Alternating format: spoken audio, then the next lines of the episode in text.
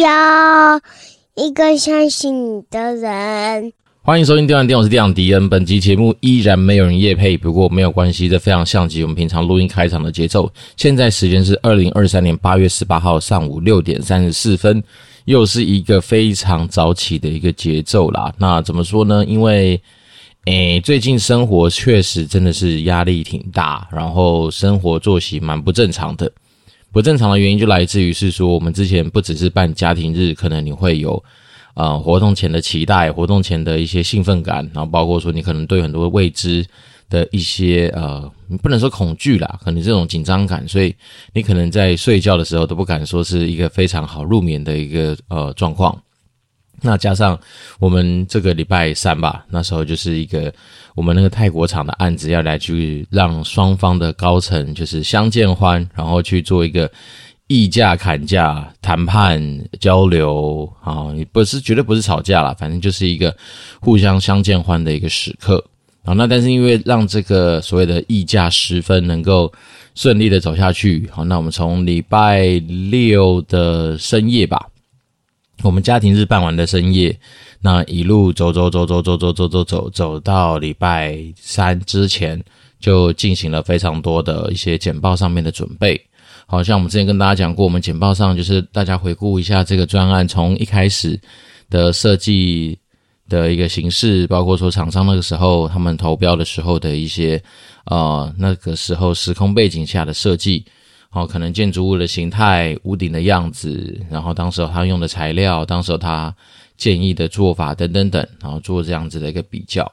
等于说就是让我们自己的长官们可以清楚的知道说。今天他们正式报价的时候的一个条件，哦，我们自己拿到的一个产物会是长怎么样子？那中间是经过了什么样的讨论？经过了怎么样的优化？经过了很多的一些成本方面的比较、试算等等等。然后得到今天这样的结果，好，那再来就是利用这段时间，为什么我都会是那种，比如说，呃，忙到非常晚啊，比如说深夜啦，或者说要非常早起做这些东西，就是因为，呃，应该说工程款它主要麻烦是说它很多那种就是报价的项目不会是很简单的，是跟你讲说，诶，A、B、C 就结束，它可能比如光是钢构结构，它就会很多的细项嘛，比如说你会有，呃。反正它很多名词啊，什么领条啦，然后什么钢柱啦，什么什么螺栓啊，等等等。那这些东西当然你不可能让老板知道这么细嘛，所以你会把这些东西汇整起来哈。比如它叫做某一个，比如说钢结构的项目，好，那比如说土建或者土建的项目，土方会有模板，然后会有什么模板工程嘛，然后钢筋，然后会有什么什么这样子，然后再是每一层楼你会有每一层楼的天地墙，会有门窗。那再来是你的厂区外面会有什么警卫亭啦、道路工程啦、雨水排水啦，然后包括说像是从呃外面的道路进来，我们整个厂区可能会有所谓的高架桥啦，也不是高架桥啦，其实它就是下面买那种排水管，那上面是一个就是大家可以看得出来，反正就是一个过桥的一个小地方。好，那包括说你可能有些地方要去增加一些你自己的绿化带啦，等等等，反正项目夯不啷当，我自己这样抓完之后，大项目就有四十项。好，那事实项里面，你就会包括说，去看一下当时候投标时候它的用到的单价嘛，那包括说现在它正式报价的时候的单价有没有什么差异啦，然后对比一下现在我们能够查得到的一些重要原物料的一个国际的一个趋势。那这边当然稍微的，就是跟大家也不能说科普啦，因为那时候毕竟原物料我不是专家，所以我们身边就是有这种强者好朋友，他本身就是在经营很多原物料买卖的人。那我就问他说：“诶，像呃铜啦、水泥啦、钢板呐、钢筋啦，好那些东西有没有什么一些国际均价或者国际走势可以看？”那他是说，像铜这种东西有国际铜价没错，但是说他说钢材啊，大大部分都直接看中国哦，所以可想而知，可能很多都是因为，也许都是从中国出来吧，所以大家就以中国当成这个基准点。好，那当然台湾也有中钢嘛，也有一些其他的，但是他们说一般来说，我们就用中国来看。好，然后像是呃水泥跟那个我们刚刚讲钢筋，好像比较没有这种所谓次级市场的国际价格。那在台湾，其实你还是有一些资料可以查得到，哈，什么近五十日的什么水泥报价啦，或者什么方兴钢铁厂对于钢筋的报价等等等。好，但是呃，就我自己就是访查的经验来说的话，钢筋它本身的材料变化幅度其实不大，哦，大概就是。了不起，可能哦三五个月前，也许差个一百块，然后这中间可能有时候涨一百块，但是它怎么样，大概就在那个区间正负一百这样子上下，所以就是说钢筋基本上它的它它所谓正负一百，应该是说它好像算下来 percentage 基本上就是一趴左右这样子的跳动，所以可以基本上可以忽略不计。那铜价就。涨蛮多的哦，你如果拉那个线图，国际铜价的趋势，从今年大概四五月可能是个低点，但是到现在其实七八月已经又是一个很明显的看得出来的走势的不同。好，那钢板的话，就中国那个地方，不管是冷轧钢、热轧钢的钢板，或是说钢坯这样子的原物料，大家去看了一下，可能从五月到七月底。应该有一个四 percent 左右的涨幅啦，我记得钢坯好像五趴嘛，然后呃热轧钢好像是三趴，冷轧钢好像是两趴，反正大概就是这样子的一个差异。所以你可以看得出来说，像钢板这个东西，也就是钢材好了，它其实是有变动的。那当时为什么要做这件事情呢？我就是想说，让我们家的高阶长官们能够知道说，呃，厂商至少他在丢那个单价给你的时候，它是已经相对合理的。我就是说，不管怎么样。好，外面环境已经有涨价，可是它也是维持当时候五月份他们那时候来投标时候的金额，所以就是说，呃，会整理这些资讯，好，主要就是帮助我们老板在做一些思考判断，包括说，因为他们毕竟要进去议价嘛，你也要有底气啊，然后去知道说，从投标的时候到这次正式报价的价格差异到底是来自于哪里？好，因为我们先确定说它的报价基础至少没变，那我们就可以。知道说啊，那可能有些项目，也许就是数量面的东西嘛，因为总价不外乎就是数量乘单价嘛。那当你单价大概 fix 在那边，可能你也没办法去议到说，诶，今天我可能去拿 A 的东西可能比较便宜，那我们就来用 A，不是？因为这东西一定是厂商和厂商的 know how。那那既然我们的单价已经锁住了，那接下来就是比数量哦。好，所以就变成说，也许有些东西当时候在投标的时候。可能那个时候的一些呃时空背景，然后需求条件可能都还没有非常明确的情况之下，它得到的数量可能当然就会有些差异嘛。好，比如说你的空间的隔间变多了，你的门窗自然就会变多嘛，因为你的墙体就会变长变多。好，然后再来是说你的需求可能有更深入的明确的调整，包括说你可能诶，我要非常注重隔音啊，或者说我有哪些区块它的使用是。相对比较特殊的一些需求嘛，比如说 IT 机房，你可能就要二十四小时不断电的一些独立空调的一个作业系环境。那可能你的呃实验室你要打造出来符合就是做实验时候的一个环境设备或者环境因素的要求等等等。好，这些东西当然都是在一些你就是边确认你的一些细部呃内容之后，它就会有更明确的面积啦，然后数量啊等等等。啊，那这种时候有时候就蛮有趣的，就我在旁边观察，就是说我们当时在提需求的时候，在大家都没有一个成本的概念之下，我觉得什么这个我也想要，这个我也觉得不错，什么都要加加加，然后加加加加出来，结果当他常常报出来的时候，你就会觉得说哇，还蛮讶异的，原来是这么多，然后那当然你就可以删删减减扣扣扣，那你就要一个项目一个项目去抓出来。那这东西的过程就蛮痛苦的。那当然，这也就是你一般所谓的什么价值工程分析，或是所谓的 VAVE 的阶段。诶，那我自己这个案子走过来体会，其实这两个稍微也不太一样。所谓价值工程分析，就像这样子，我们比如说我们当时有考虑过说，诶，我们到底要不要挖地下室？好，那。挖地下室，你可能就会有些优缺点的比较嘛，然后包括说成本啊，包括未来的可能管理的一些风险等等等的比较。那讨论完之后，觉得啊，不应该挖地下室，好，这就是所谓的价值工程分析的一环啊。例如说屋顶的形状也可能是，好，比如说你可能要找双斜的，你要找单斜的，你要往哪里排，你要呃斜率是多少啊？再类似这种东西，都是价值工程分析的一个一环。好，那在 VAVE 的部分，其实有时候就相对比较单纯，就是哪些项目你要，哪些项目你不要。比如说，呃，你有货梯了，啊，那你要一台还两台？好，本来我规划两台，那你可能经过检讨，你就只要一台。那这种所谓 VE 的阶段，就是把货梯给拉掉一台，这就是一个减项。好，那当然你有可能在检讨的过程中发现说，哎，我好像有东西想新增啊。好，比如说我们本来没有餐梯啊，就多一台餐梯，那这也是一个 VA 的一个过程。好，反正就是在整个工程的规划的检讨上面，就是会经历过这样多的东西。那当然，嗯，我自己的心得也是这样，就是说。嗯，你看到厂商的报价一定是眼花缭乱哈，因为光是他的报价的那个，我帮他印出来的单子大概就六十几页吧，哦，土建大概三十多页啊，机电大概有一个快三十页这样子的一个嗯数量，好，那数量就是小到说。举例人，比如机电嘛，他就会跟你讲说什么管线的长度多少，用量多少，然后单价多少啊？那大家都知道，如果你之前是机电，你的电线拉也是要钱啊，然后你的水管的管子也要钱啊，哈，四分管、五分管、几几英寸管那种，都是一个一个都是照照算的嘛，因为你毕竟要把这工程完成。那比如说你的空调会放风机呀，你会几台风机呀，然后你怎么去配呀？啊，这些东西当然都是在。图面讨论的时候，你就可以看得出它总帮你画上去的嘛，所以一定是依照你的需求啊，比如说我这个空间，我这样子的一个场域需求来去做这样子的配置，所以他们一定先把图都画好，大家都确认过之后，那才能够算数量。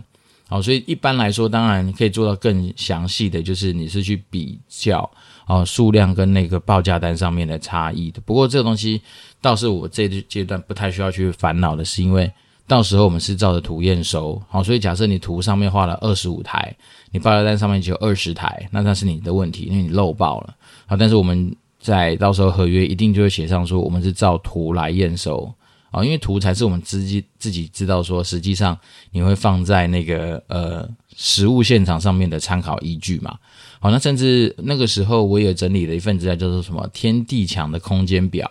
好，那比如说。空间表就是类似这样的话，比如厕所啊，你的墙体是多少的面积，地板多少面积，然后你天花板嘛，你是用了多少面积，类似这样的东西。那当然，到时候厂商只要把单价跟数量填进去，我就会知道说，哦，这个空间大概的制作成本是多少钱。然后厕所啦、会议室啦、然后接待大厅啦，然后生产空间等等等，都可以做到这种天地墙的定义。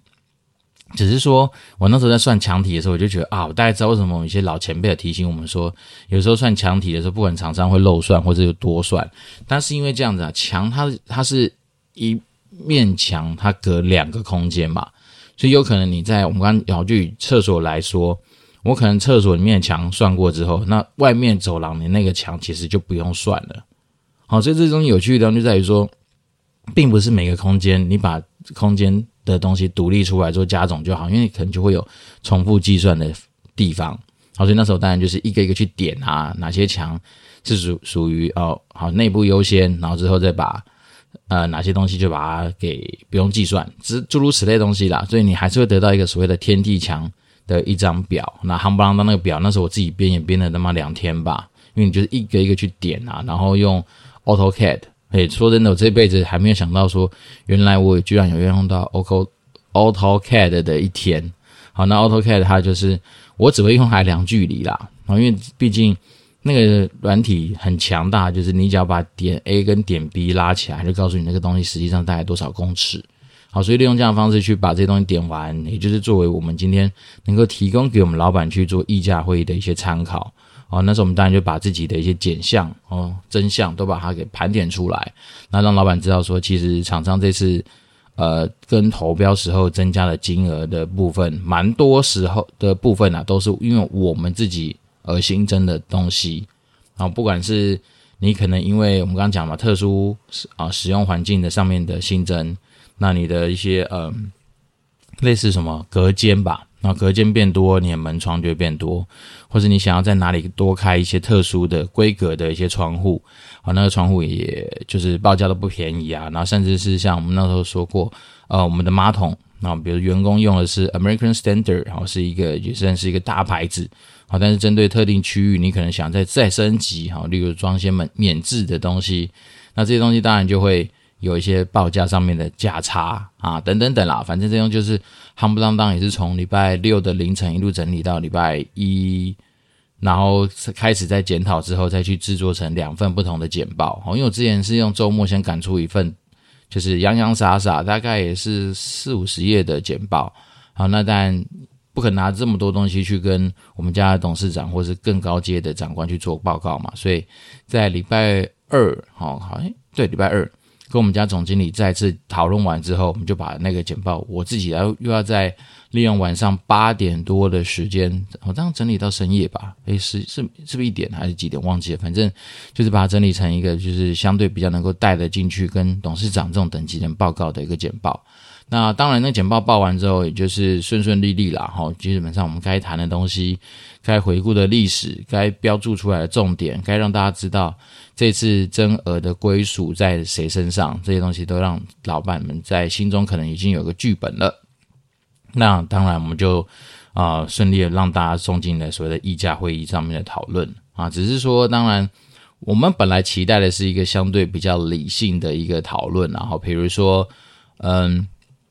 对方会有个总价，那我们当然就会想说，诶，能不能先从这个总价里面的增加部分，哪些是我们的，我们就当然会认嘛。那哪些不属于我们的，可能是你当时候的预估不准确，好，或者说当时候哪些条件你可能没想到，那当然大家就互相退让一下。那厂商你先退掉你自己，因为可能不管是预估不准确或等等你增加的东西，好，那接下来再看看有没有哪些是我们可以自己减少的减项。好，那这些东西减完之后，这些东西都是相对理性的地方嘛。那如果说能够顺利让厂商吃下他们该增加的东西，那也是某种降价的一个可能。然后就这样一路这样谈，如果可以的话，当然再去做一些就是彼此诚意上面的讨论等等等。本来我们期待剧本是这样发生啦，啊，但是呢，嗯，当然实际上。呃，本来就没有哪一套一定是比较好的一种做法啊，也有种就是所谓的大刀砍嘛，就是我告诉你，我希望这个工程的封顶价格在多少，好，比如说，假如是厂商报 A，好，那我其实我想要封顶价格就是零点九 A，也就是代表说你要去弄出十 percent 左右的空间，好，那这个东西就是所谓的大刀砍的做法，那没有对错啊，只是说在于说大家能不能接受，好，那厂商那时候听到十 percent 之后。其实可能，也许当下是不想要破坏整个环境上面的氛围啦，所以我们当然只能说，哦，十 percent，那这代表说你们有一些你们的期待，或者有一些规格，可能就要相对应的做一些调整哦。甚至他那时候不是用调整，他是用调降啊，所以你就知道说，可能有些东西，诶，举例而言，我们就随便瞎举例，可能本来说啊，我要用黄金马桶，好，那你可能现在就要降成是用银的马桶，诸如此类的东西，也就是说。呃，本来他的想法是说，我要给你一个就是非常好用、非常实用，然后再是兼顾安全、兼顾就是基本上你没有什么后顾之忧的这样子的一个规格跟设计。好，那既然说你今天我知道了你的封顶的一个价格在哪里，那当然我们就要去做努力喽。啊，努力的部分当然就蛮多的，但大原则，我们那时候我们家的嗯也算是高阶吧，就下出了一个指示说，大原则就是。不抵触安全，不影响实用，好，然后再来是外观设计就不要变动了，好，这样的三大原则来去做，接下来你去呃找到地方优化的呃空间跟优化的可能性，好，大概是这样往这边去走啊。那那时候就觉得说，其实因为我们自己建厂小组，其实要早就已经做过很多次的第一个工程价值的一个讨论。然后再来是我自己也去把很多细部单价的东西跟每个细项都做过检讨，然后再来是我们也做过很多 VAVE 的讨论，所以对于呃礼拜三当下得到说啊还要再做讨论，甚至是那个单价，其实我们随便讲嘛，刚刚讲说假设十趴或二十趴，不管，反正那个趴数对我们来讲是有一点点大。那那时候我们自己两个就是呃事务局的人，我们就坐在办公室嘛，我们在会议室啦。那就看着厂商帮我们设计的 3D 图，我们就在想说，哎，依照这样子，我们已经很多都拿掉的东西的情况之下，还有哪些东西可以调整？我们两个当下就有点，也真的是蛮沮丧的，不不，没什么好演的，就是蛮蛮沮丧，就觉得说，都已经走到这个阶段了，好，那每个项目大概的金额也都出来了。那假设如果我们把一些东西真的降规格，但是它不等于不要嘛？那当你今天不等于不要的时候，你可能就是说，在它现在报出来的价格上面来去增加一个 percentage 的一个减幅嘛，好，假假设我们就用五十 percent 来说，就是好降规格了，所以因此可以打五折。某些项目啦，哈，有些你不可能说警卫亭打五折，卖一半就做一半了，那也很怪。那当然有些地方当然可以先做一半，哈，例如说机车棚本来是给四百辆摩托车停的，那是 for 十年以后的需要，那我前面用不到，我当然先盖一半嘛。那这种还可以所谓的减一半，但是像墙体。你说怎么样？你还是要那些墙体，你只能说哦，我材料规格也许从本来一百分降到八十分，那也也就是打八折嘛。所以你墙体还是有它一个上限打下来的一个地方。那天花板当然你可以选择不要喷漆呀，因为当时我们有一个选项叫做，你就让那个呃，比如说楼地板弄好之后，它原版的样子，你就这样子吧，不用喷漆，因为喷漆也是一笔不小的花费。啊，所以那时候我们当然就是先从材料啊去着手看看能不能说，因为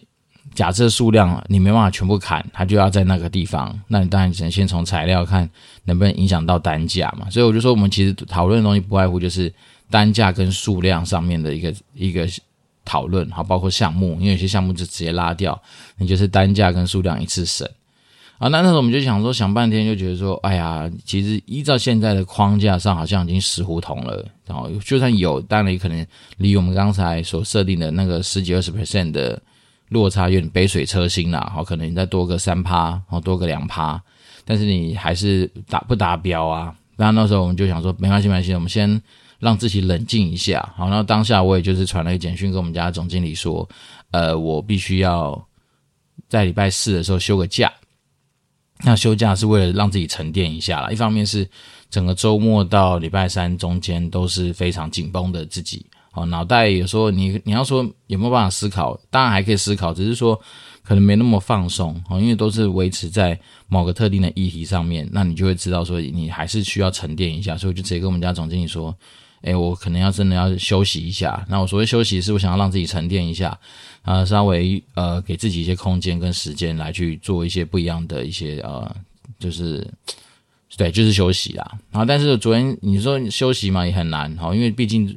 有些东西悬而未决，你还是希望说能够透过自己的努力，能够有一些不一样的一些进展嘛。所以像昨天就很有趣哦，那时候我就是开车出去啊，因为我要出去办事情，我就开在路上。那想说，与其呃，就是自己这边听音乐，不再跟我们家的那个建厂小组的同仁，我们来集思广益一下嘛。然后就随便瞎聊，然后聊一聊，就突然发现说，诶，如果我今天这个建筑体，我有些限制不能动啊，比如说要安全、要实用，然后外观设计不能变，那我有没有办法把它变短呢？啊，比如说我这个建筑物，假设本来它是一个长方形嘛，长边可能一百公尺，短边可能好八十公尺。那我能不能从长边缩短个十公尺？如果缩短个十公尺，我现在是变九十公尺，你还是看不出来我有缩短它。好，但是里面的空间当然一定会有些调整嘛。那钢因为还好我们是钢结构的一个建筑，钢结构它本身是有跨距的，它会用柱子有柱位去长那个它的呃支撑。所以那时候我们两个就想说，诶，那我们是不是可以把一垮就拿掉？也就是说，我们。是我们还是要我们拥有一个实用、好用、外观设计不变的一个建筑体，但是我们直接从我们的使用面积上来去做一个减少。好，因为我们当时候其实这个建筑物它蛮有趣的是，我们当时候在设计的时候，我们有预留呃大概四千平方米，是否很长远的未来的未来的未来，你根本不知道会不会用到的未来来去做预留的一个空间。好，那当然当时候那个空间，我们的做法是说，我们就直接因为它在二楼。那我们就把顶给封起来，好，那封起来之后，你前期你想要作为就是仓库也可以，你想要做呃员工集集合的地方也可以，反正它就是一个有封顶的空间。然后当然你未来如果要变成产线的时候，你就是再把屋顶掉下来，好，然后该有的一些呃机电设备各方面东西把它到位，那那个地方又可以变生产空间。好，那前期可能就是一个，你把它想象成就是一个非常高屋顶的一个大的开阔的环境，应该是可以打篮球没有问题啊。你要打篮球、打羽毛球，哦，然后你要做什么生活休闲的一些处置，应该都绰绰有余啊。只是说，你当如果你今天打的是那种呃运动类型的东西，你可能就要增加一些额外的灯具啦，或者是一些照明等等。他说，他说那是题外话，但那空间就很大。那那时候我们有想过，是不是干脆先把这个所谓本来就是预留未来的空间，我们先把它给呃，比如不封顶嘛？因为想想看，如果不封顶，你至少屋顶的钢材去撑屋顶的那些呃柱子哦，也许就有机会做到相对应的节省哦。但是那时候厂商就说不行，因为你这样等于说大动到整个大结构，那这样子的话，它的呃很多。节点会结不出来，然后再来是，这也是符不符合我们刚刚说的三大天条的其中一条嘛，就是外观设计变动，因为你不封顶就代表那边的外观已经调整了，诶，所以我们昨天得到这样的一个特别的一个灵感，也就是说，诶，我来作为一个就是嗯造型不变，但是长度稍微减少一点点，而且那个比例又不多，而且再来是你要说，其实也就是在某种我们。的需求面的优化，好，那我就是回顾了一下我们这个专案一路走来，为什么会有这些调整？就是说，当时候这个专案最早，我们是依照我们实际上生产所需要的呃面积来去做计算，就是说产能，好，比如说每一 K 的产能大概对应是多少平方米，来去计算出了一个呃工厂所需要的面积。好，那只是说当当时候这些面积花下去之后。建筑师就建议说啊，你与其还有剩下一些啊外部的空间，你干脆就以这个土地能够盖到的最大面积来去做一个规划吧。然后那时候当然大家不知道金额的时候，都说好啊，那就把它所谓的盖好盖满。所以那时候是以盖好盖满来去做这个厂整体的面积的一个呃设计。所以那时候我就在想说，对，那你你这样讲的话，就代表说，因为盖好盖满，你多出来很多空间叫做想要，而不是需要。那我们应该是平心静气在这个阶段，因为你毕竟预算已经有一些落差了，好，就代表说你的欲望有欲望无穷吧，但你的资源就这么有限的话，你应该要先把想要的部分给独立出来，好，比如说我因为方便性啊，我想要多这些空间，哦，我因为未来的。啊，保留，所以我想要这些东西，但是我们那个时候的需要，其实已经把呃十年吧，至少十年以后的产能需要都已经把它布在上面了，所以只是说你可能会多了更多的，也许最后让你放板凳啊，让你塞杂物啊，让你放看板啊，让你做一些就是跟当时候我们在所需要的生产而产生的空间是没有关系的东西。所以那时候我们当然就是我想说，哎，这也是某种优化哦，因为我们去优化我们的欲望，我们去优化了我们的一个需要，那这东西就是把它给做一个呃同整，那我们就得到了这样子，也好像是有解的做法。那也因为这样子的东西，我们就燃起了希望。为什么燃起了希望？是因为这样子的一刀下去，你才有机会是针对于很多，比如说地板呐，啊，比如说柱子啦。因为你柱子的减少，代表说你的钢材的用量就会减少；你地板的减少，就代表你本来做地坪的成本就会减少。那也可能也因此而省掉，比如说屋顶的空间呐、就是你等于你些面积就是同步的减少。这是方案 A。好，在这样子方案下面，好，因为你可能就是整个把本来属于生产额外想要的地方就整个拉掉，所以它足足是可以天地墙，然后。屋顶，然后什么，呃，墙那什么钢柱啊、梁啦等等，全部都可以一次拉掉啊。但是当然跟实际上需求单位聊过之后，他会说啊，你不要动到我的生产空间啦，能不能就是折中一下？哎，那我们还有 A Plus，所以 A Plus 就是说生产空间不动，那是我牺牲掉的，其实也不是牺牲啦，就是我先把仓库同样的面积的东西先拿走。从我这一次的主结主结构里面把它拿掉，那当你十年后你发现啊，你的仓储区真的都不够用了，那我再把这一块的面积还给你，你可以额外增建在现在仓库的外面。哦，那这样就等于说我更增加了一个使用的弹性，也就是说我前面，因为就我们现在检讨起来，你可能前面三五年你的厂房用大概最多最多三分之一吧，可能。好像目前是这样状况，所以就是说，你本来就已经有非常多的空间是空在那边的，所以当然我们现在的做法就是说，我们尽量让这个空在那边空间，我更不先花钱去把它给弄出来。当你未来真的有需要的时候，那你再看你当时候的实际需求嘛。因为现在他们连生产哪些东西哦，生产的量啊，放什么，其实都。应该我觉得把握度都还没到非常高，所以还不如说你今天真的实际上你那个单位开始营运了哦，营运了之后，你可能会有业务的发展，你可能会有产能从别的厂移过来的一些情形，那你会更知道说啊，你的仓库到底要长成怎么样子。好，所以我们那时候想说，那这样子大概也是一千四百多平方米的空间，诶，你就先让我收回来，未来你真的有需要的时候，我再还给你，大概是这样的一个思维。那也因为这一千四百平方米就有戏啦，因为一千四百平方米的建筑成本，你可以用每平方米可能多少钱去计算，它就真的有机会是一个，呃，可能是不止个位数爬数的一个呃幅度啊。那大概是这样子啊，所以那时候我们得到这样的灵感跟这样的方式，就觉得太好太好，有戏有戏。所以这个礼拜就是在一个昨天想到这样灵感的解法的时候，当然这东西还是只是属于我们的可参考的减项啊，因为这东西不属于厂商努力的范围嘛，就是厂商你还是要针对我们之前的面积来去计算说哪些地方。可能有机会精省嘛，好，比如说降规格啦，干嘛干嘛。那最后我们再来看看，我们是不是要用这样的面积去换回那些规格？哦，就是会是一个增加可以讨论的一个方向啦。嗯，那我自己觉得，其实把它用白话文来解释，就像是我今天去买一个哈密瓜，然后这个哈密瓜，这个举例是我老婆跟我讲的，我觉得她讲的很赞。她说，就像我现在去买个哈密瓜，好，但是我的买的第一颗，她可能跟你讲说。诶，甜度各方面都达到你要的要求，哦，可是说这一颗就比较重啊，那比如说是三呃三台斤五台斤，那可能价格是多少钱？可是你现在摸摸口袋，你发现说靠腰，我口袋里面钱只够买，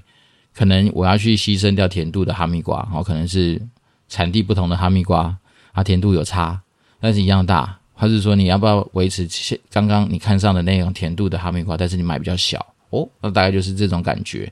所以，我们当然就增加了一些讨论的空间，讨论可能，而不是很容易就进入死胡同的话，我就觉得这就是一个非常让我振奋的一个点，因为我觉得，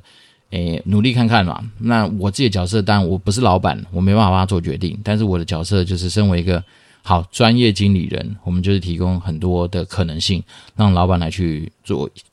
思考。哦，就像是我们提供。呃，点餐的菜单，那老板他就可以一个个去挑，他想要这个，不要想要那个，怎样等等。那这就是，呃，专业经理人这一段期间的神奇之旅。好，这几天啦，那也很抱歉，本来以为说这个礼拜真的有机会可以录个三集，诶，就事实上没办法。好，我还是有一集是透过历史回顾，但是我找了一些比较不一样的内容分享给大家，大家可以去听听看。那一集应该是，嗯。某个持续跟我联络的学弟，然后他当时候上节目的一个访问，诶，不是访谈，反正就是聊聊天的内容。那大家有兴趣的话，以后可以去听听看。好，那当然，如果说对于这种所谓议价啦，哦，掌握人性的这个过程啊，或干嘛，诶，有兴趣想要多了解的话，那当然都欢迎透过 Apple Podcast 五星留言给我。好，那我当然就会竭诚的为大家服务。那这边是电玩店，我是电玩迪恩，就祝福大家有个愉快的周末。那我是电玩迪恩，就持续保持联络喽。拜拜。